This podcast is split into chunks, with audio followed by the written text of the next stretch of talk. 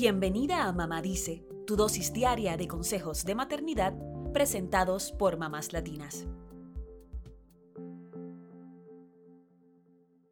La preparación para el parto suele conllevar meses, así que es posible que esas mamás primerizas que se encuentran en el segundo trimestre del embarazo ya piensen en qué debe tener su bolso del hospital y cuándo es el momento ideal para empacarlo. Hay algunas cosas que seguro no necesitarás. Por ejemplo, no necesitas casi nada para el bebé y tampoco un extractor de leche, pues el hospital suele tener esto cubierto. Tampoco tienes que llevar ropa interior para ti, ya que estarás usando pañales de adultos o ropa interior provista por el hospital. Y mucho menos debes llevar medicamentos de venta libre, protectores mamarios u otros accesorios. No queremos un bolso pesado con cosas que no usaremos.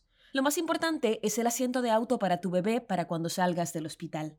Pero hay más artículos esenciales que toda futura mamá necesita en su bolso del hospital, y aquí te hablamos de ocho de ellos. Número 1. Lleva una bata cómoda para después del parto.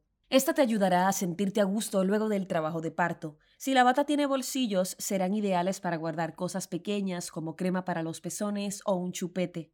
Te recomendamos una bata liviana de algodón en vez de una gruesa, porque es posible que te den sofocones hormonales tras el parto.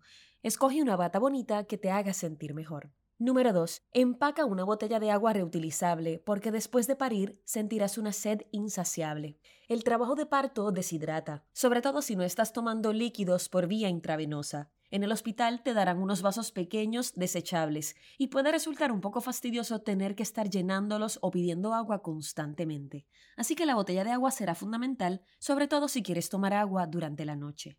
Número 3. No te olvides de empacar tus cargadores. Es posible que uses tu teléfono celular para cronometrar tus contracciones, reproducir música, leer libros y tomar más fotos y videos que nunca en tu vida. Así que tu teléfono se quedará sin carga y más de una vez.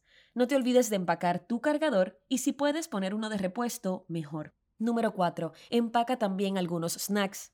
Es probable que te dé hambre en los momentos más inesperados, como a mitad de la noche, sobre todo si estás amamantando. Echa en tu bolso frutas, galletas, sándwiches o algún bocadillo para evitar pasar hambre en el hospital. Número 5. Si tienes problemas de visión, recuerda empacar tus anteojos.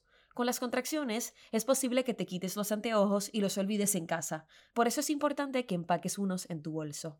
Número 6. Lleva tu propia almohada para mayor comodidad. Puedes usarla como complemento a las almohadas del hospital, que suelen ser planas y duras. Si tienes una almohada de embarazo, llévala, porque podría servirte también para lactar. Número 7. Recuerda incluir los artículos esenciales de tu neceser.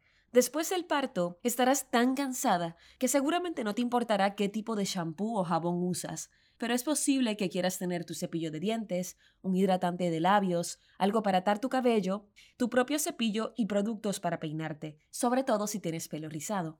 Número 8. Tanto el bebé como mamá necesitan un atuendo para volver a casa. Lo más seguro es que ya hayas elegido uno o varios atuendos para tu bebé para cuando salgan del hospital. Elige uno y no te olvides de empacarlo. Pero también piensa en un atuendo para ti que sea súper cómodo. Pueden ser unos leggings o pantalones deportivos suaves y elásticos, con una camiseta holgada o un top especial para lactancia. Si das a luz durante los meses más cálidos, un vestido de algodón puede ser una opción cómoda. Puedes preparar el bolso del hospital al menos tres semanas antes de tu fecha de parto. Esperamos que esta lista te ayude a preparar el bolso perfecto para ti. Te deseamos un parto tranquilo y sin complicaciones. Eso es todo por hoy. Acompáñanos mañana con más consejitos aquí en Mamá Dice y síguenos en mamáslatinas.com, Mamás Latinas en Instagram y Facebook y Mamás Latinas USA en Twitter.